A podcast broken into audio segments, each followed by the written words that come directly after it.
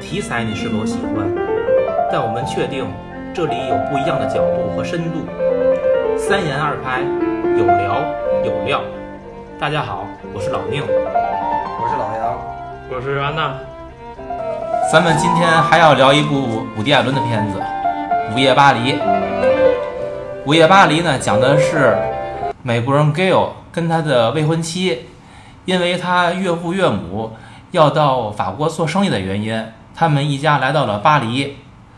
嗯，在巴黎生活的过程中呢，Gail 晚上因为一次迷路，偶然的穿越到了1920年代，他神神游了1920年代。与诸多的艺术家相遇，嗯，找到窍门以后呢，他又不断的以这种方式穿越到过去的那个年代，遇上了一系列的人，跟他们产生了一系列的交往，嗯，最后一次呢，他还跟他在一九二零年代认识的一个女友，又再次向前穿越到了一八九零年代，当然了。最后，Gail 还是回到了他的现实生活。那么，影片呢，也是在一种现实的氛围当中结束。他跟他的女友分手了，嗯，在巴黎认识了一个新的女友。同时呢，他也决定了要离开美国，到巴黎来生活。这就是一个全片的故事概要。这部片子呢，从它的这个拍摄手法上来说，跟跟以往伍迪的片子也不太一样。他一上来。就用了几十个镜头，拍了大概有五分钟左右的一个巴黎风光片儿。我在想，伍迪·艾伦是有多爱巴黎？你你们怎么看前面这段？我说就是风光片儿，因为一个电影在没讲正题之前，用这么大量的笔墨去这么去演的话，我就说一般的导演如果这么玩，估计先把自己已经玩死了。对，伍迪·艾伦很恣意啊。他是应该是比较任性，但你要全片看下来的话，你这个这几个镜头，呃，跟后边不是太有关系。我也是有有人说说他是对写给巴黎的一封情书，我觉得不是写给巴黎的一封情书，是写给那个年代的一封情书。是，对他跟巴黎应该是没有关系，只不过恰巧这段时间，然后这些人都在巴黎而已。这一期节目呢，我还是更想这个多站在这个老宁这个一侧啊，来来说一说。哎，你等会儿，我还那没说了，我这一侧是哪侧呀？你这一侧就是不喜欢的那一侧呗。你这有点拉帮结派的感觉呢。对对对，你是不喜欢的那一侧呗。就是，嗯，这个电影反正在我看来，应该算是我现在看过伍迪·艾伦电影里最光明的一部，最明亮的一部，也是我最不喜欢的一部。最明亮吗？我觉得咖啡公社明明亮。最不像他，咖啡公社有那忧郁在，这个没有忧郁，这个的这个的这个他的这个整个最后的指向都是非常光明的，是很光明的，这是一点。还有一点呢，嗯，咱们讨厌伍迪是因为他有时候把把这个事儿就是那个恶心，就是淋漓尽致的体现着那些恶心。可是你要不要忘了，伍迪也是美国知识分子的一杆旗帜哈。他也有美国知识分子身上的通病，包括虚荣。美国人对说话有英音的人就高看一眼。美国人一提去巴黎玩就高看一眼。他们对欧洲是一种迷恋。嗯，其实你提到这会儿，我觉得咱们可以说顺着说啊，就是，嗯，他这个岳这个老岳父啊，就是 Gail 的岳父，他们在饭馆里边吃饭的时候。其实很明显的表达了对于这个法国人的不喜欢，甚至可以说是厌恶。这个巴黎吧，哈，巴黎在这个美国人的这个眼里头就是一种浪漫文化，还有什么？但是法国人有法国人的傲慢，法国人就是他，大伙儿都知道，就是明知道他会说英语，就是他明明明能说英语，他也不跟你说英语，他故意的，他跟你说那些，他不想跟你说话。是，他有他骨子里那种美国人，恰恰就讨厌他们这些。包括法系的很多东西，汽车也好，什么别的东西也好，航空公司也好，那些都是出了名的，就是服务不好。但是反过来有它的浪漫。这个电影里也有也有显示，这是这是一这个电影里我很喜欢的一段，就是他问那个那个导览的那个人，第二次他找到那个女孩，那女孩很高，他说 Roden，他说那个罗丹跟那个情人，他也是有太太的，他那个你说他到底爱不爱他太太？那个女孩说。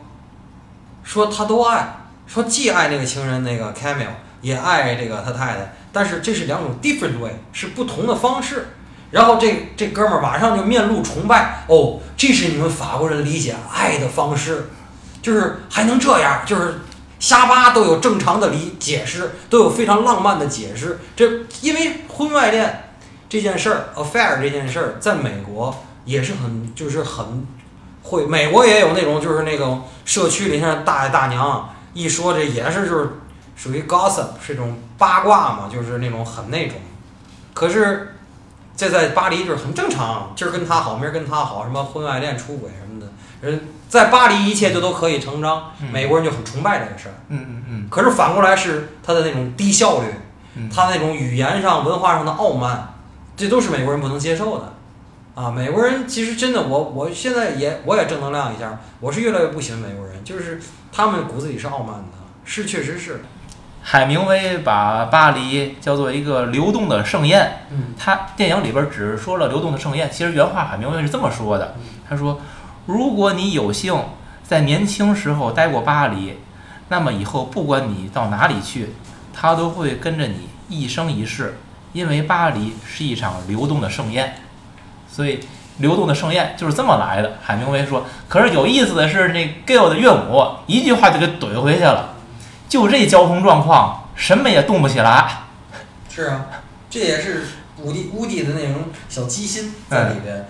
这个 movable feast 就是流动的盛宴呢，也是是现在的一个很有名的一一个一个词，在在在这个呃美国人的堆儿里头，它有时候会代指就代指巴黎，这是一个问题。还有一个问题呢，嗯，这是这个海明威的一部小说的对名字，呃，让我说呢，因为我就是我有时候老把这种很雅的事情要还原，它就是流水席呀、就是流水席，而且你都不知道当时现在说的印象派多少钱一幅，多少钱一幅，当时那些画家穷的呀。这里边也有解释，那个那个马蒂斯在那个老婆儿他们家400块钱吧。完了说是五幅，是五幅好像是，五幅是吗？四百块钱五幅，我就记得是400完了块钱。这这哥们儿听着啊，四百块买五幅，那是很好的价格了。我也来点儿不是很少很好的价格的问题了。那那马蒂斯那是什么价格呀？那太吓人了，几千万美金一幅的嘛。现在只要能没进博物馆，在外头留着呢。这一般这种就是只要进了基金会，进了博物馆，就再也不会进入市场流通了。这才是这些东西存在的价值。哪天要基金会说，我把我这马蒂斯有三幅拿出来一幅卖了，马上世界上存的那些在外边的嗯就会跌价。对它是按照存量的。对，嗯而且这个电影我不喜欢，我这是吐槽了，我啊开始吐槽了。这个电影第一结局太阳光，我不喜欢，不符合伍迪·艾伦的这个主流，对吧？第二，这个电影你仔细想想啊，第一是巴黎风光片儿，第二是卖弄他知道的这些文化人儿，没有故事。这电影有什么连续的情节吗？没有连续的情节，只有破碎的片段。这是我所以不喜欢这个这电影一点就是刚才我想说我没说，嗯，这片儿是给谁的什么礼物或者什么的？我觉得这是给法国政府献礼的片子。还有一个就是我刚才咱们预热时候，我跟安娜说的是，乌迪·艾伦是很讨厌这个卖弄学问、掉书袋的，而且它里边有一个词儿叫 pan 呃 pedantic，嗯，专门儿我还我还把这个词，因为我这个词以前不会，是因为这个电影我背这 pedantic。可实际上这个电影你看下来发现什么？反对卖弄学问的人，最后就是在卖弄学问，卖弄他知道的这些人。因为什么？他遇见那个谁，就是那个后印象派的那个，他遇见那个那个谁的时候，就是不是遇见高更，遇见那个 Lodlek 的时候。那个 Lodlek 就是常年在一个这个某人护士里头观察那些舞女，红磨坊，对，在这个红磨坊里观察舞女，然后他画舞女，就就就是凡是他拍的就那么对，为什么那么对？因为他是调查了所有这些细节，然后哎，你看我知道，我都给你拍电影里了。然后你们一对，你们外国人查 Google，中国人查百度，一查哦，还真是那么回事儿，哦，拍的真对，他都知道。这也是一种炫耀学问。这不就是咱们之前聊过很多次了？就是伍迪，他就是损别人加自己，嗯，他就他就你要看出这个来了，我觉得他的目的就达到了，他肯定背后又偷着乐呢。那是啊，所以对啊就是这有个问题，就是他的目的有没有损自己？就是当时他拍这个电影有没有把自己也包进去，还是他无意识中的拍完了之后发现，哎，自己我认为一定有自个儿也进去了。啊，我认为就这样他是带着自己去拍的，他绝对不是后来的无意识，是有意识在做这一切。一个人活到这把年纪的时候，我认为真的已经是无所顾忌了。尤其像他这种功成名就的状态，可是这个事儿，我也这个事儿我要多多少拉一点儿哈。我是很不喜欢 Me Too 这个运动的，在 Me Too 这个运动之间，像他，像这个咱们那个就是那个谁，试金石公司那老板叫什么来着？Winston 韦恩斯坦，啊，Winston，还有这个这个波兰斯基，他们是不是做过对女的不好的事儿呢？我倾向于相信做过，我倾向于相信做过，但是他他们该不该承受这一切呢？我不太同意，你知道为什么吗？因为自古女的凭借自己的性格优势来换取一些或者走一些捷径，或者来换一些别的东西，自古以来都是常事儿。这花瓶用来卖没毛病啊。是啊，那你为什么现在说我买家有毛病呢？然后拿出来就真是就是拿出来就是示众游街，所以昨天我不还说预热的时候，寡姐就是那个 Scarlett Johansson 公开站出来挺乌迪埃的，我觉得挺的好啊。乌迪埃，而且作为一个他是 Me Too 运动的受害者，Winston 也是，然后怎么样呢？他还是拍那个什么雨夜的那个那个电影，不马上也要上了吗？那个我还是很期待的。他并没有停止创作，他没有停止发声对。我觉得乌迪还是就是生命力啊，创作力并没有减弱，而且他并没有说被这个活动就给打躺下了或者心灰意冷，他并没有。这个是我要夸他，我要给他点赞的东西。其实你甭管什么运动，它无非都是一种利益的驱使，没错。对吧？而且就是你，而且现在关键是少数族裔跟女性，现在在整个西方主流社会，它的这个呃，不论是百分比，就是份额，或者说掌握权力的人，都是很大的，所以他才才能成今天这样。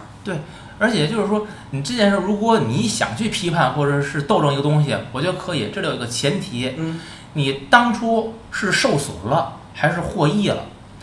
你他们这种运动只讲自己受害那一面，对呀、他们他他不。他不讲我获益那一面。嗯你不要忘记，当初那个买卖能成交，是因为对价相等，嗯对吧？你人家支付价格，嗯你提供了服务，嗯大家都觉得划算才做这买卖的。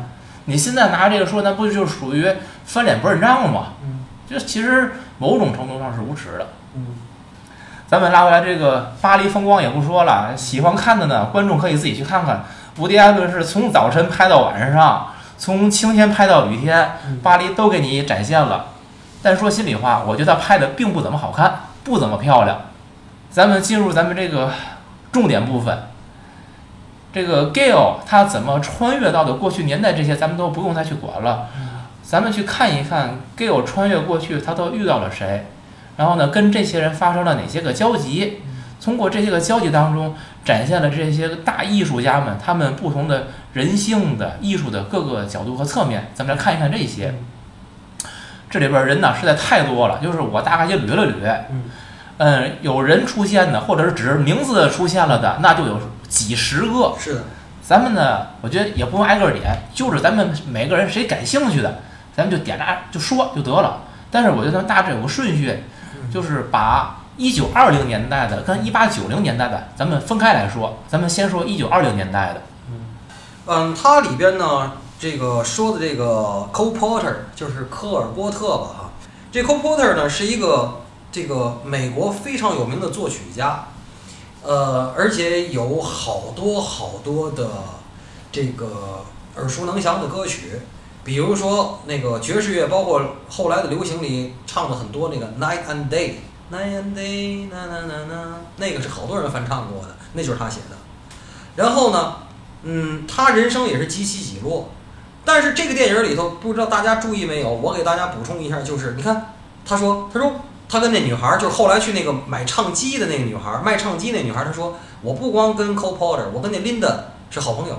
如果你没注意的话，这情节就模糊过去了。可实际上，Cole Porter 就说了，说我这辈子就做了两个事儿，一个是我给百老汇写音乐剧，一个就是娶 Linda 李，他的老婆叫 Linda 李，就是做太太。这个 Linda 李呢，是当年也就是说，一九二零年代整个不是说曼哈顿啊，是整个美国的名媛，就是说就是 Dream Girl，嗯就是你只要娶了她，你简直就是就是说，而且那种人一定是出身也好，身家清白，他不是 Marilyn Monroe，知道吗嗯？Marilyn Monroe 你就是臭演员，你个臭戏子，嗯你说你嫁给什么阿瑟黑利，你呀，这觉得作家娶了一个花瓶儿。林德里可不是，林德里那是那是就是是名媛，明白了吗？嗯所以他是他这个就是说，所以这个里头他不是说他说我跟 Linda 是好朋友是怎么着？就是如果你没注意的话，你就会说这 Linda 是谁呀、我给大伙儿解释一下，，Linda 里是 Cole Porter 的老婆。这段呢，嗯，老杨刚才讲的是 Gail 在这个法国的旧货市场对去逛的时候呢，嗯看到了一个 Porter 一张唱片，对，他跟卖唱片的那个小女孩儿，嗯而且他跟这个影片最后，他是跟这个小女孩儿发生了新的恋情。对，那个他跟那小女孩儿说的，他是跟 Porter 跟那个这个 Lee 他们是好朋友，是在那个情节里边。对，然后第二个呢，就是 Fitzgerald。Fitzgerald 呢，因为我是 Fitzgerald 的铁粉啊，因为我这个也一直说，就是这个盖茨比是影响了我人生观的一部电影，一部一部作品，就是说包括小说，包括最新版的这个这个电影，而且我认为最新版小李子演的这版这个盖茨比是最接近原著的，情节也也还原的好，嗯。但是他用抖森来演这个菲什阿的，你还说你不认识？这抖森这个现在这叫漫威是吧？啊，他红的不得了啊！他是是雷神哥的弟弟还是谁？索索尔的就雷神哥的弟弟嘛啊，这个他不像，因为菲斯拉如果大伙儿能够，比如检索一下，菲斯拉本人是个偏胖，抖森是那种很瘦的那种那种很病态那种演员，就是长得是那种瘦瘦巴巴，这个就是形象上不是特别像。嗯，然后他那个泰那个塞尔达那个演员呢，因为照片找不到，我我不知道像不像，但是在里边说的那个事儿是，就是是特别符合那个人设的，因为他这个泰塞尔达呢，跟菲茨拉的真是天造地设的一对佳偶，这个家是带引号的，嗯，这两个人呢都是特别虚荣，非常的爱这个名利场，嗯，然后俩人就想怎么能行怎么能行，然后最后突然的 e r a l d 因为这个了不起的盖茨比、嗯这个书就火了，嗯火了以后俩人就就不版税就不停的进来，俩人就疯狂的用这个钱就办 party，然后向每个人证明我自己，嗯，然后塞尔达就是经常就后来就逼着这 e r a l d 说，就说你怎么证明你爱我？其实这个也像这个电影里说的，说那个他不爱我了什么这那个，就是你给我写爱给我挣钱去。e r a l d 其实最后是累死的，他那个心脏病最后是累死的，嗯就是就是他太太逼的。嗯这个电影里就是这个这些细节，我相信就是这个这个伍迪·艾伦这个他背后的案头工作做的是非常好，对，特别符合这个这个女的这个这个这个那个意思。那话也像他说出来的话，这两口子就是虚荣到一块儿了，而且最后为他的虚荣买单。这里边后边还接着出现了一个美国的黑人的舞蹈家、歌唱家，那个约瑟芬·贝克。这个我不太你你们没太注意但是这个人特别有意思，他跟咱们之前聊的一期节目有关系。嗯他是科布西耶的一个情夫。哦，咱们聊科布西耶的时候，其实我提到过他。嗯嗯科布西耶就是在一次这个到法国跟他遇上了，嗯然后俩人就是电光火石，嗯这就在一起了就。这个这是一个黑人嘛，嗯在那那个年代，嗯他是就是第一个像是在这种那个演唱舞台上嗯就是获得认可的一个人，而他是以性感和大胆而著称的。嗯哦这个约瑟芬还有一点很有意思的，他这个人是为法国政府工作的一个间谍。哦他呢更有趣的是，他跟他那个法国的主管，最后俩人因为工作原因嗯搞成对象了，哦，俩人好上了。战后一九四五年这是在年，科布西耶之那肯定是在科布西耶之后的事儿了，了。就是因为科布西耶那不是一九嗯二零年代、三零年代的事儿嘛，嗯就是战后。这个这个约瑟芬贝克，他回到了法国，嗯戴高乐总统亲自为他授予了战争十字勋章和抵抗勋章。哦，很有意思的一个人。就是咱们聊的这些个名人，其实都是咱们这个片子的男主人公 Gail。嗯他呢，在各个酒馆里边儿啊，在歌厅里边儿遇上这些人，咱们呢就是聊一点艺术家，咱不妨再插一点儿，咱们也对电影的主人公呢进行一些个介绍。就这个男主，我对他印象最深就这个鼻子，这人就是我说把他哪儿都去掉，只要留这鼻子，我就能认出来他，长得非常有特点。安娜好像对他也是很有了解，可以给我们介绍一下他的背景吗？呃，对，他除了鼻子，还有那嘴，O 型嘴，总 是这样的，对吧？呃，他是欧文·威尔逊，是在中国出名，是因为跟成龙演那《上海正午》嘛。嗯然后后来还演过那个博物馆，呃，博物馆奇妙夜。嗯你要是介绍他呢，其实不是太有名。然后呢，他应该是属于那个美国演，呃，好莱坞有一批叫烂仔帮，哦，烂仔帮怎么讲？什么叫烂仔帮？就是喜剧演员呢，就那个年代，就是金凯瑞，那是最出名的，那收入最高的喜剧演员。嗯，其他演员呢，不是太有名。哦，我明白。这些人这些个喜剧金凯瑞也是烂北方的。这些个喜剧演员呢啊，就是凑在了一起。本斯蒂勒，本斯蒂勒是帮主，本斯蒂勒是帮主，然后这些个演员凑在一起，然后就称作烂仔帮。就二三线呗。对，但虽然叫烂仔帮，但是电影呢，其实还是有很多不错的。的电影并不是很烂，但是他们的电影就特点就是跟主流的价值观呢不太一样，就是比较的出位一点儿。但是电影还是相当不错的吧。嗯，可是你说就这个男主，他演的电影，我觉得还是并没有什么出位或者不一样啊，他是很普通的。他选这个演员，我查了一下八卦，就是伍迪·艾伦准备拍这个电影的时候，就是计划这个段时间拍，他备选的演演员都没有，都没有时间。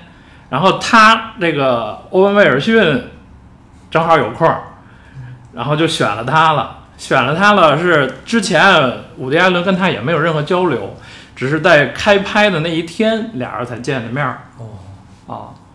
那这也印证了一个伍迪·艾伦的一个八卦，就是他一般很少跟演员交流，或者顶多就是在片场来，我跟你指导几句，这段儿怎么演怎么演，其他的交流基本就没有了。然后就他就在那个监视器后面看着，然后演员自己发挥。我估计那个欧文·威尔逊是也是了解了这一段儿这个八卦吧，他的所有你看所有的动作表情啊，我你离远了看就是伍迪·艾伦的那个以前的电影里的状态，完全一模一样。絮絮叨叨，然后眼睛看着远处，絮絮叨叨，絮絮叨叨。不是他是故意这么演的？你说，他就是故意这么演的。那他对伍迪·艾伦研究很深啊。这么说，肯定的。还有一个问题，你知道吗？就是你刚才说的那个，就是他并没有看出他有多出位、多搞笑啊。我跟你说，好莱坞的那些演员的板凳深度，这个安娜应该比我更了解。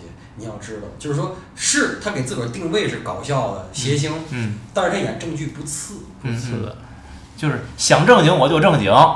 对，可是你他最后可能人也有命运嘛，就是因为哪一部搞笑的他出了名，然后就是好多搞笑的就找你，你因为演小三儿出名，好多小三儿的角色就找你，这个不是中国有，美国也这样。嗯嗯嗯。那伍迪·艾伦对他的信任度应该很高。如果还对他不太了解的情况下，他是非常信任演员的能力的。嗯，对。那这是用人不疑，疑人不用。他有一个就是，尤其伍迪·艾伦有个比较，就是好莱坞传统的，就是选角导演。嗯选角导演非常负责的，他把这演员有什么特点，他都是把这些个他定来，定来之后可能是伍迪·艾伦来拍拍板。嗯这些个选角导演是眼光是很毒的，应该是。哦，成。咱们了解了一点男主的背景之后呢，咱们接着看看，嗯，这个男主 Gale 他又遇到了谁？他后边遇到应该是一个在整个影片里边琢磨也非常多的，那就是海明威。因为这个电影里边虽然出现的艺术家非常多，但是笔墨并不是平均分配，重点写的其实就那么几个人。海明威应该是在里边琢磨最多的一个了，其次的可能是都有点儿那种串，给帮他后面对对对串起来的。对对对，其他的你说像那个斯泰因啊，还有包括毕加索呀，只是相对的，包括达利出镜多一些，但是都不如海明威出镜的次数最多。可能那也是，呃，伍迪·艾伦对海明威是有偏爱的。我想他选的谁多讲谁少讲，一定是跟他自己的偏好是有关系的。对，海明威也许我们可以多聊几句。就是他那个凯西贝兹那个那胖姐姐演的那个那个斯坦因嗯，呃，他是海明威的什么人？不是是导师。这呃，是这样啊，呃，那咱就先先说这吧。啊，行，这个，呃，那刚才在预热时我就说，我说那个老宁说刚知道才查这个人，这个 Stain 这个人呢，我比你早知道几年也就也没早知道几天，因为是这样的，我从我我往早点拉啊，这个可能说要说长一点。大家都知道，我喜欢的作家里头序列里头很排在很靠前的就是王朔，王朔的女儿王咪，嗯，哎，也就是那个咪咪方，所谓的和我们的女儿谈话那本书里那咪咪方，主人公，呃，哎，因为他主人公叫方言嘛，嗯。所以他给自个儿闺女他起叫咪咪方。这个王咪呢是早年王朔就把她送到美国了，然后他跟他妈妈一起生活，然后王咪最后毕业于 U C Berkeley 的艺术史系，嗯后来在 U C Berkeley 的底下的基金会里待过，也在画廊待过，也做过那嘛。然后他最后呢，他因为追随爱情呢，他后来有网上还有一个他的演讲，他去了巴黎，去找她的男朋友，又在男朋友那儿又上了一个课，啊，她男朋友就叫朱砂，啊，朱砂就是后来王朔很捧的那个朱新建那个大画家的儿子独子嗯，俩人结婚的时候呢，也是很有名的一段公案，在北京。王朔在家哇哇大哭，不敢去，最后是整个控场婚礼的现场是陈丹青控的场，发的言，冯小刚当的主持人，嗯。这些群贤毕至啊，嗯但是王朔就是不敢嗯。亲临现场，在家痛哭流涕。嗯。哎，然后呢，这个这个王咪呢，就跟这个朱砂成立了一个叫一千遍工作室，他们也做一点点出版。然后主要这个朱砂是做北京好多的这个画的策展的这个些整个的形象，然后设计封面。他们的第一个作品就叫《论毕加索》，作者就是这个 Stain 这个老太太。嗯我是因为整个这个渊源，我知道了这本书叫《论毕加索》，也知道了这个老太太，然后我就去查这个老太太。这个 Stain 呢，是一九二零年代开始，她叫巴黎花园街二十号的女主人，她就做了一个类似于沙龙这么个东西。当时的这些人，像什么皮卡索啊，像海明威啊，这些都是他那儿的常客。座上宾，座上宾。但是不是像电影里演的这样，就是说重合的这么多呢？不一定，非常有可能也是单线联系的，因为文人相亲的嘛。我跟他来聊聊，我跟他聊聊，这弄那一提就跟他天人傻逼，这啥子，这不没有那么融洽。其实是这电影里为了把这些人都弄到一块儿呢，就平行宇宙了。这就是法国的群英会，是的，是的。所以这个，但是毕加索自己在后来的很多很多的这个呃场合里都说过，他说这个 Stain 呢是一个这个我的等于就是精神上的，我艺术精神上的的一个。就是一个领路人吧，也人家也没说是老师，人说就是领领领我的路的。那个电影里就很明显，就是你这个哪儿画的，你这不行，这那个的什么说的很明白，这个说的很明白。可是我看的资料里那可是写的，海明威能够成功，全赖这个斯坦因我说。毕加索，哦，你说毕加索我说啊？毕加索。啊这个呢，然后呢，这个 Stain 自己也是个作家，自己也是作家，而且是越写到后边越晦涩难懂。他写了一一些怎么说，就是说，呃，非常非常让这种让让人这个就是说不能理解的东西吧。然后呢，嗯，毕加索的那个人设，包括毕加索那个演员，你去看照片，在那个时代，他的那个蓝色时代什么的，呃，选的很像。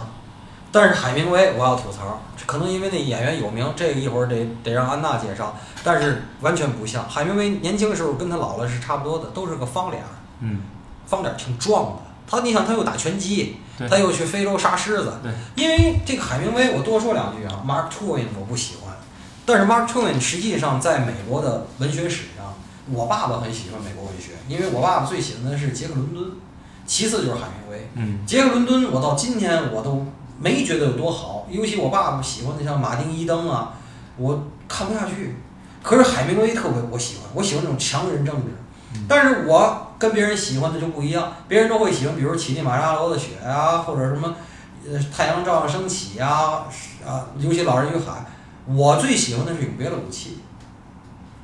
我爸爸就跟我说海明威好看，可是呢，我是因为你记得以前中央台每礼拜日晚上要放二十世纪福克斯的一个片儿，对，我是看了《有别了，武器》的电影以后，又找来小说，我最后才发现我最喜欢这个。你说这事儿吧，中央台放那片子太暴露年龄。然后我记得那会儿是我上小学，每礼拜日晚上放一部，还挺晚的，九点还是十点放一部，就那探照灯一起来，一噔噔噔噔那个。你说那是二十世纪福克斯吧？他最开始是那个是那个菱形的框子，什么电视译制片儿出来，是那个，是的，对，是的。所以这里边他说的那几个台词我特喜欢，就是说那个他想给他那个稿子给海明威看，海明威说你甭给我看，我讨厌这个。完了，这小子倍儿恭敬，然后你为什么讨厌这个？他说，他说你非要问呢，我就告诉你，就是这个，你写的不好，我瞧不起你，我很蔑视你；你写的好，我嫉妒你。我为什么要让自己生气？所以不看。所以到最后，那老太太说你这稿海明威都看了几段，完了他还倍儿高兴，还倍儿高兴，说说海明威看别人写的了。这是一个，这很符合海明威的人设。海明威那个人到最后他能自杀，他就是对自己生命的生命力的逝去，他不能接受。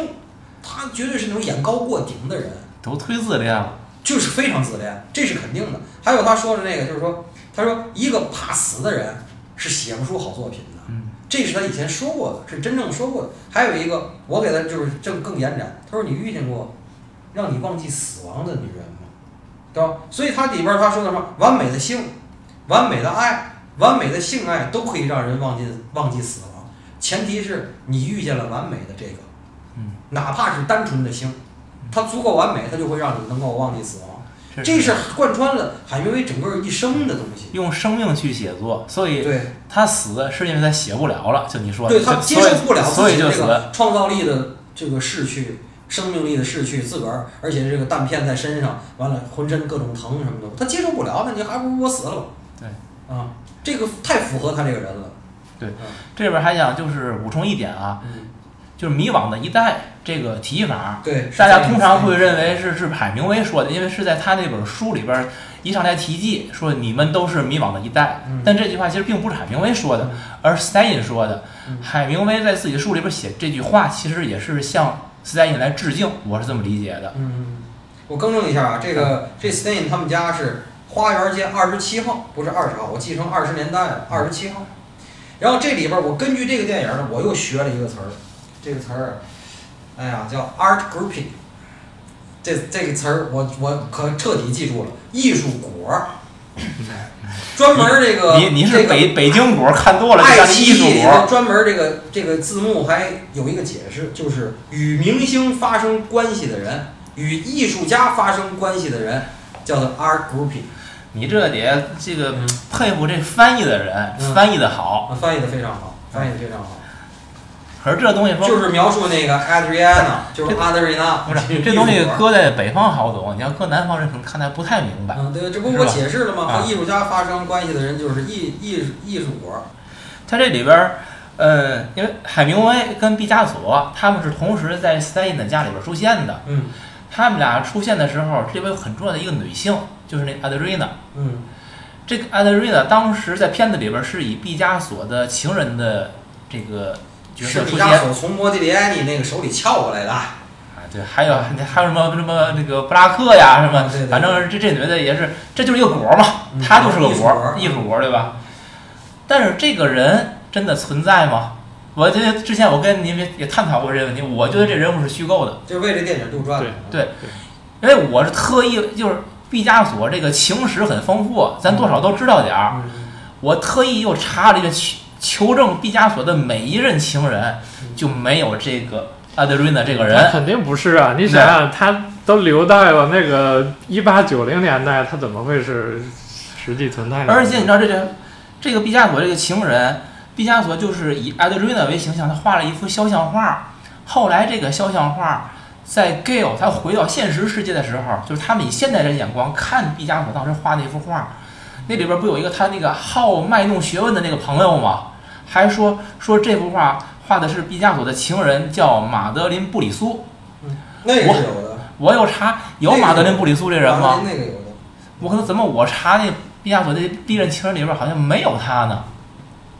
我记得有这么个叫马德琳的。是吗？那我我感觉那我感觉这俩都是杜杜撰的。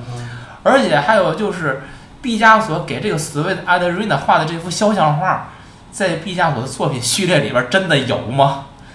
我强烈的认为这画也是杜撰的。杜撰的，没准儿就是武帝老爷子自己画的，但是咱我是瞎说。你们仔细看那个画嘛，就是抽象是挺抽象，但是我觉得很粗糙，很拙劣呀。嗯，就是按咱们这个说，那就是幅是个妖怪，就是按想象你创造了一个古董，他就是个妖怪，我的感觉。所以 Stein 在那儿说的一文不值嘛，说他什么就是像什么街头站街的，怎么怎么着怎么着的是吧？说的那个根本就没有表现什么这那的。他这个是，就还还说这幅画，就是回到现代社会，那个给我那好脉弄的朋友介绍这幅画，说毕加索画的是他的那个什么什么马德琳布里苏，他这个模特儿，说这幅画如何的杰出，如何的伟大，表现了当初什么想法。然后 g a 不因为他穿穿越过嘛，嗯。他就看着那个毕加索画的那幅画，他就说毕加索当时画的是什么阿德阿德瑞娜，嗯，阿德瑞娜当时呢是刚刚跟什么那个什么布拉克还是谁呀什么完事儿，还有刚做的毕加索星座，然后如何如何如何如何，讲一个，当时你们注意没注意？就是他那个朋友以及他那个朋友的女友嗯，以及 Gail 自己的本人的女友，当时他们那个表情，我觉得特别特别搞笑，就是他自己的女友感觉是你你犯神经病，他不是你嗑药了吗？嗯然后那两个人就觉得傻了。嗯，这听都没听说过，就感觉就就天外飞仙了已经。对，这个 Adrena，Adrena 呢，应该是继海明威之后，继续带着 Gale，嗯，穿越，然后把这片子的情节向前推进的那么一个人物。这里边儿我觉得很有意思的一点就是，在 Gale 后来在现实社会里边儿，他请他遇上的那个导游来给他读他在旧书摊儿买到的一本书里边儿，就是这个 Adriana 写的一本书。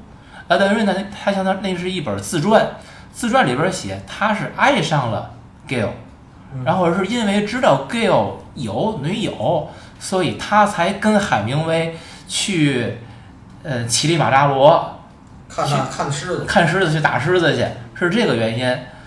嗯 g a l 呢也是确认了这一点之后，要决定要穿越回去去找这个 Adrena，因为他确实他也喜欢 Adrena。这这个情节设置，我觉得还是还是挺有意思的。这里边呢，我想插回来说一说一个人物，就是影片里边这个女导游，就包括他们在看罗丹的那个思想者，思想者那个雕像的时候，也是这个女导游在给介绍。这个女导游的这个演员，我觉得安娜可以给我们来八卦一下了。就是劳拉布吕尼嘛，就是哎萨科齐的法国前第一夫人嘛，你觉得她演演的怎么样？演演的还可以，就是呃，咱们柯布西耶那一期的片尾曲，我选的一首就是他唱的嗯啊。我再多说一个，就是 Gill 的女朋友，呃，这个演员啊，演过包括这个电影演过四，应该是至少三部，都是跟时间穿越有关系，嗯《时间旅行者的妻子》哦啊，《时空恋旅人》加上这个《午夜巴黎》，嗯都是时间穿越题材。但是这次他没穿越。对，那两个他也没穿越过。对，嗯，在影片里边呢，这个 Gail 他说他自己不跳舞，你们注意到那个细节没有？他说他不喜欢跳舞，但是当他马上镜头一转，转回到他穿越到二十年代，他是跟杜娜巴恩斯那是大舞特舞。嗯，我正我也正要说，正想说这儿，这个就是我在这儿我先说一句什么？咱们上一期聊这个聊蓝色茉莉的时候，我就提过那个 Ginger，嗯，她当时那种生活状态，她只跟她男友好，嗯。她也没有跟其他的外遇对对，但是这种就是说，只是她没有遇上那个环境，嗯当这个条件具备的时候他，马上他的人生状态就转变了。我觉得这就是这就是人性的本身，所有人都是一样的。嗯在这里边，Gail 跟杜娜巴恩斯，杨总可能下面就要来给我们补充一些关于杜娜巴恩斯了吧？他不是，我不是补充那个，我只是补充一个小细节啊。嗯他这个里头呢，你看他们跳舞呢是很那个的，就是，呃，包括咱们中国人很多看的很多的美所谓以前美国水手、美国大兵跳那舞，你发现相像不相像？嗯他这里这个电影一共有两个跳舞的情节，一个是后边在这个魔力护士那个红磨坊的那个跳舞的情节，一个是他们在这儿前面跳舞的情节。我告诉你，前面跳舞这个情节就是上上半身的躯干往前弓，像那美国大兵跟美国水手那么跳，然后脚往后翻，手还有动作是拍脚后跟儿的。这种舞叫康康舞，嗯就是 can can 嗯。这个舞的节奏就是 Cole Porter 发明的，哦，Cole Porter 就是咱开始聊那这些曲子个弹钢琴那个来这些曲子就是 Cole Porter 写的。嗯可是后边 Moulin Rouge 那种是大腿舞，那个腿的那个特征是腿往前踢，踢得高，而且是伸直的踢。腿往前踢的是大腿舞，腿往后踢的这个，而且是曲着腿踢，然后手拍脚后跟儿的嗯，这是康康舞。这俩是完全不一样，而不是极乐。嗯吉他吧是吉他吧是脚后跟儿在地上碾，然后手拉着转。极乐是极乐，也是美国很时髦的，但是康康是比极乐相当于更古旧一点儿吧，相当于就是他是不是就是也得把这个鞋踩地梆梆梆，也要那个节奏的声音的感觉、嗯是吧？康康舞是一种等于说是类似于你说的是踢踏的踢踏的是不是有点相似它？是用，你听我说，就是极乐是用脚后跟用的多，嗯康康其实是用脚前掌用的多，是在地上转，嗯，然后你抬脚后跟儿，你脚后跟儿就是如果你支撑脚在地上，如果在地上转的话，你那脚是抬不起来的，嗯就就一边转着一边抬，是除非你是前脚掌着地，你才能一边转着一边抬，明白我说的吗？明白明白而。吉乐这个是在地上碾，碾是后脚跟在地上碾，明白吗？它是不一样的。这些细节就是我希望就是是我们对就是听了这个节目的听众看这个电影的时候，看这个电影的时候的这个我们的一个补充。在这 Gill 和这些艺术家整个穿越过程当中啊，我注意到一点，嗯这个事情发生在巴黎，嗯但是这些艺术家嗯可绝不仅限于法国、嗯美国的、西班牙的，还包括法国本地的，嗯还有很多。就是当时是什么样一种情况，让这些艺术家就所谓的群贤毕至都集中到了巴黎这个地，Golden 方？Age 啊。嗯 Golden Age，也就是现在这个很多人在不停的说，不光是矮大姐说，就是这个电影也在讨论这个问题，就是在他们在在达芬奇他们出现的时候，他们并不知道自个儿待那个时候叫做文艺复兴，而在马蒂斯跟海明威他们流动盛宴的时候，他们并不知道他们待的那个时候叫 Golden Age，就是黄金年代是后来的定义啊。对，各到你回头看的时候，我操，这帮人怎么都在那儿？而确实那些人都当时都是在巴黎生活，都是在巴黎工作，相当于生活，从一文不名到名满天下，而且包括咱们现在再往下说，就是像达利、像皮卡索，就是我也一直我的艺术史观有点不太不太正面哈。随着经济和社会的发展，艺术家变得越来越功利，艺术家的财商在直线上升。倒退二百年，你像梵高啊那些人，他能穷死。你像再往再往早，你像那谁，像那个瑞诺啊，也不是说有多好吧。你像那谁，那个伦勃朗，那最后真是贫困潦倒。可是你知道，皮卡索、像达利，他们都是活着的时候就看着自己名满天下，活着的时候就有钱到了，就是简直就是不行。所以说，这些艺术家的财商，在在今天就是现当代艺术里，嗯，他们都是生意人。对，这个艺术家从死了以后出名，后人发财，嗯，到活着时候就出名，让自己发财，这是艺术家的进步。你觉得是进步吗？引号，嗯，那这个是的，就是而且达利之所以发财，而且包括达利后来自己的别墅，他也追求那些，他是自己带电私人电影院的。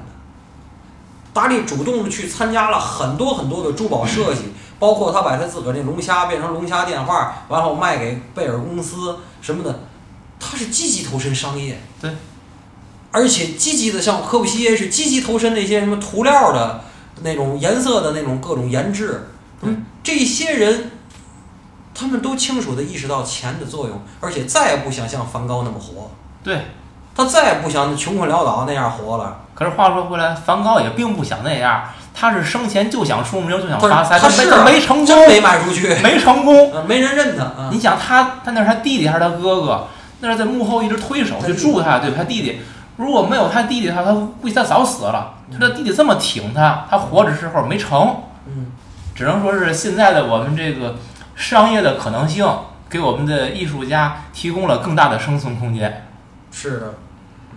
然后这个这里面我刚才说了，就是说呃选的最像的，大家如果能去那个调一下、搜索一下，就是达利的这个呃和曼瑞这个曼雷在一块儿那个照片儿，几乎跟历史上的照片儿是一样的。对，嗯，这个曼雷呢，我也应该，其实如果我没在当年在高雄看了那次特展的话，我也不知道曼瑞是谁。后来才知道，因为曼瑞这个人才有达达主义这这这一个这一个流派，而且是他跟达利创造了这个流派，然后他们俩走向了不同的这个两个方向。然后曼瑞就一直在做很少的装置，他一直在摄影，还拍电影，还拍了很多那种独立电影。嗯，然后达利就是画画，然后雕塑，然后装置，然后所以非常大，就是满瑞最有名的就是其实就是两幅两幅照片儿，一幅照片儿就是女的背对着这个这个人坐，然后背后在她腰窝的地方有两个那个像那个这个就是音音的那个共鸣孔一样的大提琴似的那么一个。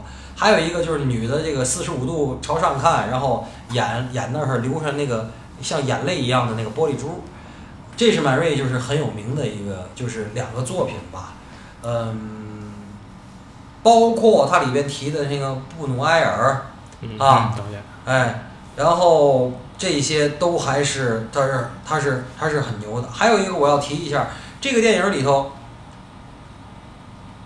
满瑞实际上在巴黎的活跃活跃时间是一九三四到一九五四年，嗯远远不是一九二零年。嗯，嗯这就是一个关公战秦琼的故事，嗯实际上，挺好。而且詹姆斯·乔伊斯，还有咱们刚才那个 Stain 那老太太，还有包括这个呃古克多，很多很有名的人，都让满瑞去给自己拍个人肖像。嗯，就在这个三四年到五四年这二十年，他在巴黎主要的活动期间，对，哎，他拍这些名人是很有名儿的，在艺术史上是很很重要的一笔。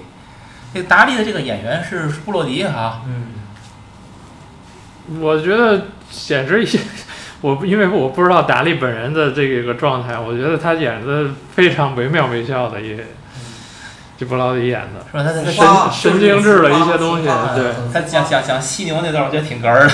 外形也很很像，非常像，因为那会儿他那个胡子还没卷过来呢，还没有成后来标志性那个卷过来的那胡子。就是，可是如果这个布洛迪如果不演达利的话，咱们可能也想不出来他会像那会儿的达利哈。那这就是伍迪·艾伦，这是他的功力嘛？对对对对。那么，一九二零年代的穿越的主要的这些艺术家，咱们都已经就聊过，当然其他还有很多，嗯，咱们不能一一展开。那么，随着 Gale 跟他的这个在一九二零年代认识的女友 Adriana，他们俩的交往的深入，尤其是让 Gale 在现实的现代确认了 Adriana 是喜欢他以后，他俩实际就就已经公开了，就是在一九二零年代就公开俩人的恋爱关系了。呃，这个时候又是一辆老爷车，啊，对，咱们把这样插一下，就是说 Gill 每次怎么实现穿越的？他是在午夜钟声响起的时候，在一个街角的台阶上，嗯会过来一辆老式的奔驰车，嗯然后呢就把他们带到了以前的年代。嗯但是这里边你看观察一个细节啊，第一次是那个车主动停下来，车上的人招呼 Gill，哎，跟我走。嗯 Gill 还在犹豫，嗯你们是谁要干什么呀？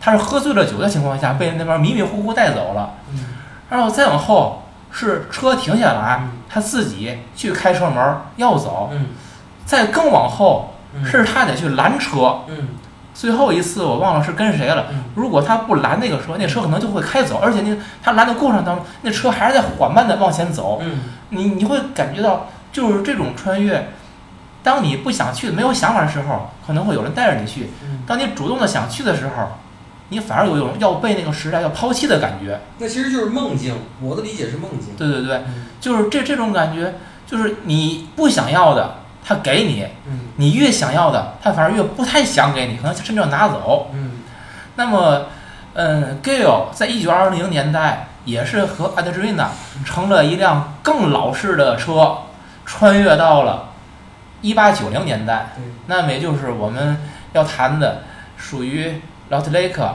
属于高更，嗯属于德加他们的那个年代了。这个里头呢，其实他说的就是，嗯，反正我看的最新这期是爱爱奇艺那版，就是美心餐厅，美心餐厅是什么呀？马克西姆啊，就是嗯他就是马克西姆。然后在马克西姆里碰见了那个那劳雷克，劳雷克是个侏儒，对，很就是所以很贴切，贵族加侏儒，哎，贵族加侏儒。然后这个德加也很像，因为德加呢是包括包包括德加跟德加说那个事儿，德加一辈子就在画后台或者舞台上的芭蕾舞女，因为他小时候他爸爸就是一个剧场老板儿，他天天他从小就在后台转着玩儿，他就看那些舞女换衣服啊、整鞋。你看艺术家，他艺术家就是两种，要不然就是表达他最了解的，要不然就是表达他最不了解的，他想象的，他臆想的，这样最容易成事儿。对其实说到德加跟那个劳特雷克，嗯，我看德加最开始画的舞女，嗯然后我有时候我会跟那个劳特雷克画的红磨坊的舞女，嗯我会分不清，嗯但是后来我我能分清了，嗯，哎，我知道德加画的是芭蕾舞女，对，劳特雷克画的是红磨坊里踢那个撩大腿那个大腿舞嗯是不一样。这也就是我其实解释回答我自己一个问题，我一直更喜欢看劳特雷克的画，嗯。因为现实当中我们看到还有德加的画我再说一句啊，呃，在当年的这个红磨坊，这种大腿舞不是色情。嗯。到今天就更不是色情，今天是叫什么非物质文化遗产了，已经民间艺术。对对对，不是巴黎的非物质文化遗产，啊但是在当年它不是，它它也不是，它也不是色情的，也没说我是为了像郭德纲我买躺票，不是那种。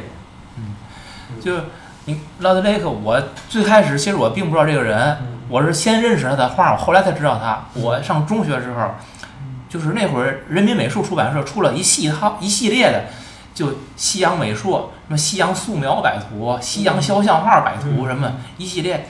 那本素描摆图里边有一幅画叫《饮酒的女人》，嗯我特别特别喜欢那幅画，嗯。就是它表现了一个女人喝酒，嗯。然后微醺的那个状态，然后我就反复的临摹那幅画，我特别特别喜欢。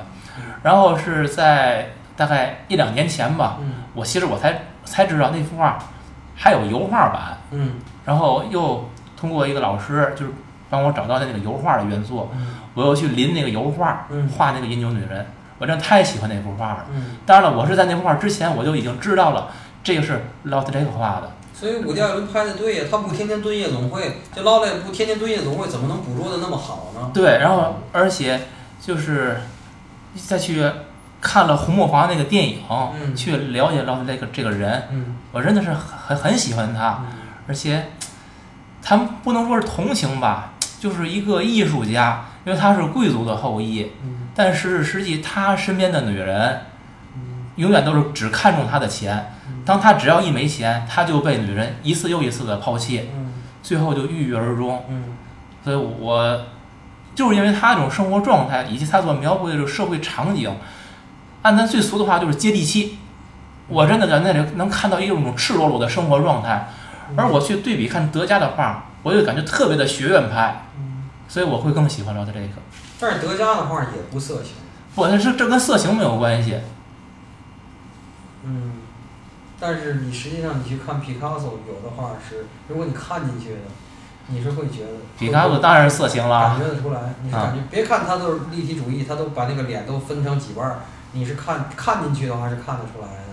对，关于毕卡索，他那个他所谓的扭曲的脸，还有一种解释嗯是他在跟现任女友的时候，嗯他已经劈腿跟另外一个情妇了。嗯，他经常这样。对他画的是另外的那个情妇，他为了不让现任女友看出来他画的是谁，因为他名义上说我画的是我现任女友，嗯而不是劈腿的那个，嗯。所以他要把这脸扭曲让你看不出来。这这种很什么这个搞笑的说法吧，说为什么扭曲的脸的灵感来源？我还要说一个小八卦，就是关于毕卡索，他他很早就有自己的经纪人了。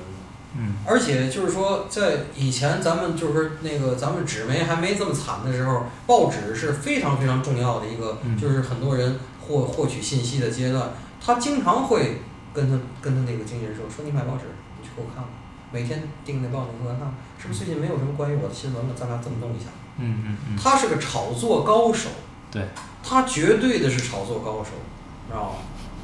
所以他这这这就我包括我这次去旧金山看这个这个这个这个嗯，这个谁这个安迪沃霍这个特展，人家连就是那个讲的那个义工都是是一个大学教授，他张嘴就说说我有义务给你们好好的讲一个半小时，我带你们看，因为四层全是安迪沃霍，三百三百多幅原作，然后但是我告诉你，你们要清楚的知道这是 business art，嗯，这是这是就是非常伤的艺术，就是因为就是安迪沃霍也是这种人，就是他最后他弄了一个地儿叫 factory 嘛，就是工厂，他弄了那些吸毒的，什么玩摇滚的，玩摇滚带这些自个儿的果儿就来这儿随便吸，他给人提供大麻，提供地儿，提供酒，然后他就在一个三层的，它是一个像厂房似的，然后拿拿摄影机去拍，嗯拍成纪录片儿，然后再发行他的纪录片儿，就是在他认为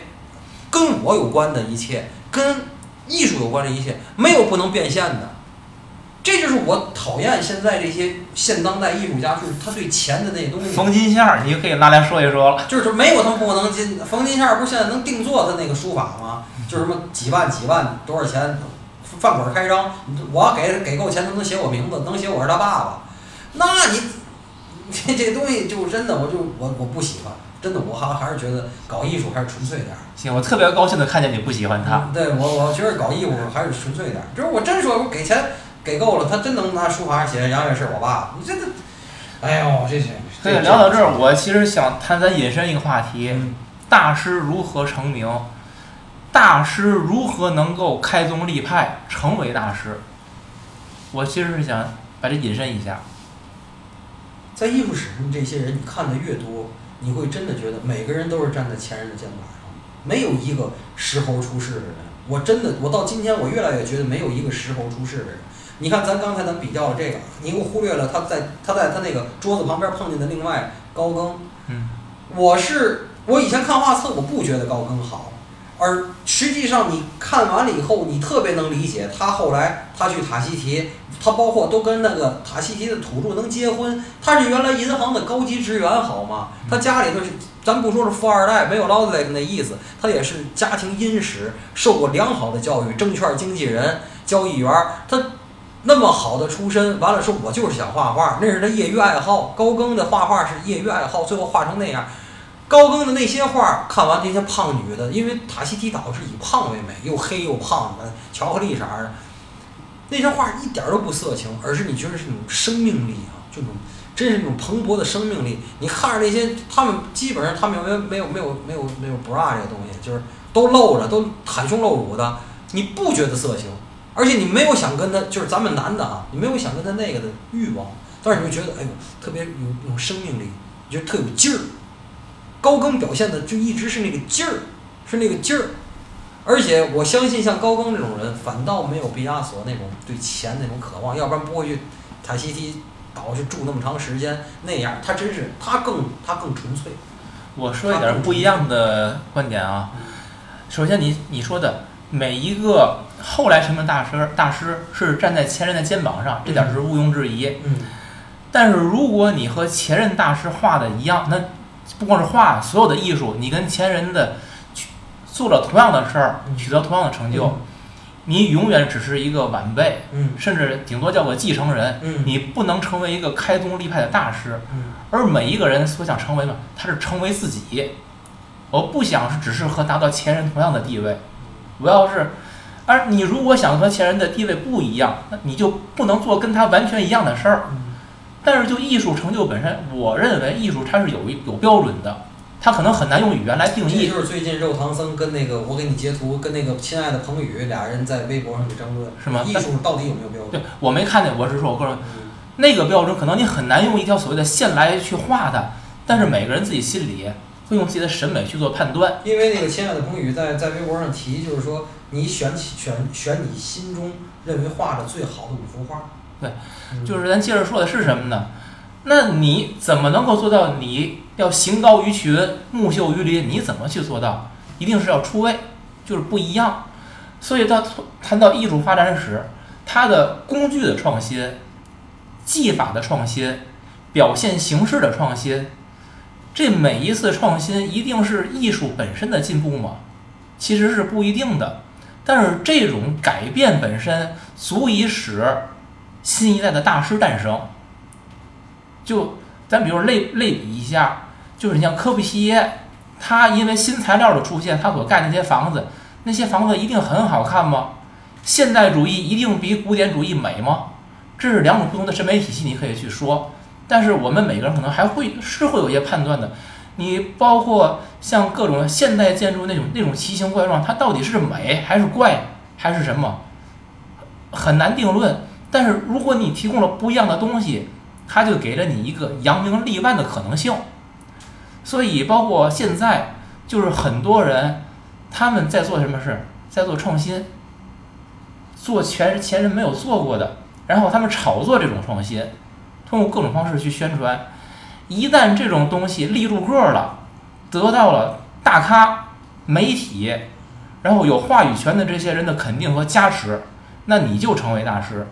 当你成为大师以后，把自己的这个对符号不停的重复。对你的符号就成为标志，就是中国标标准，艺术就是现在这样。对吗？就是标准。嗯对，其实就是说，嗯，呃咱们之前聊过毕加索，嗯毕加索首先他有很好的美术功底，真的呢，我是没有没有必要去否认他。但是你说他后来画那些变形的抽象这种东西，如果不能获得艺术界的某种肯定和加持以后，他的这种东西能成为一种所谓所谓的主义吗？立体主义或者是什么主义会得到发扬，会有人去去学习？其实是不会的。这是一种艺术创新加商业炒作，它一个完美的结合，是一个造神的过程。现在的艺术，我觉得发展为什么很难？很难就在于这种形式的创新其实是越来越难了，因为前人已经做过很多的尝试，你现在再去做新的，就会就会非常难。包括你之前一阵儿是你发谁发的，就是讲那个后印象派绘画嗯里边儿讲到了那个新印象派，嗯他的画法嗯，是根据工，他用色点儿去做颜色融合。修拉，修拉对，就是修拉嘛，他那蓝岛的夏天，嗯，对，就是那那那那幅画，那种技术的创新是前人没有做过的。嗯他用一种完全不同的方法，创造出了，也也能达到和前人一样的色彩效果，而且是一种很很别致、很不一样的东西。嗯这一下就你就可以使自己就立住个儿了就。嗯但是如果你是去重复你以前的那些印象派，你再怎么画，你能画过莫奈吗？你不也就跟他差不多吗？嗯所以，所以我是在觉得，艺术的这这种发展和迭代，商业的因素会越来越多。然后我们是为了成为大师而成为大师，对于艺术本身的探索，可能已经会有一些偏差了。这是我我的一些观点。嗯，我给大伙儿阐述一下我个人的观点啊，嗯就是说，第一，咱们有三观这个称呼，就要同意你需要有你自己的艺术史观这件事。也就是说，在三观之外，要有一个，如果要看艺术的话，就要有自个儿的艺术史观。就是我更因为这个东西，我今起我现在是后面要说的话，很多事情都有很多争论，到今天没有没有定论的啊。首先，首先这个争论是印象派是怎么产生的？我更同意，就是印象派的产生是被摄影技术逼的。嗯，什么意思？在摄影技术出现之前，你看看那些包括浪漫主义，包括包括像这个谁伦勃朗，这些人都是比谁画的像，谁画的好，对谁画的干净，谁厉害。对，照相摄影技术、银盐技术一发明，发现我操，我他妈照我画多好都没他照的那东西清楚。对那怎么办呢？我就转过来比谁画的不像。对，那你说是技术的进步还是技术的退步？你说是器材的进步还是器材的退步？我觉得更多是对艺术理解的进步。我觉得是是艺术在商业面前的妥协这。是第一点。第二点，你真的你要同意，就是说有人的地儿就有左中右，咱就得正能量一下。搞艺术的人里头，主流是想成名，但是真的也有一小部分人是真的想搞艺术。这里边也分，这一小部分搞艺术里边有碰巧成名了的，还有碰巧就饿死的，比如梵高那样的，是吧？想成名没成了，最后饿死了，对不对？也有像修拉这样的，完了恰巧他就行了，但是没没等他行他就死了。嗯，没活了二年，对不对？所以这些东西就意味着什么呢？你看北京这刚撤展这个谁这个毕加索的特展，毕加索为什么人生会会经过蓝色时期、粉色时期到后边的时期立体主义时期？他蓝色时期他画的相当好，就是好好画哈，嗯，说人话，说人话，办人事儿。后来发现，我这个好好画不比别人强啊他，成不了。我好好画有的是好好画的呀。这不咱俩说的是一个意思吗？这我干脆我不好好画，哎，对，我弄各种不一样的不好好画，对对吧？对，安迪沃霍，我看这特展，他小时候他也好好画，你听我说啊。然后呢，他是特别受漫画的，然后呢，他有一个他们俩人都画那个就是太空人，不是太空人，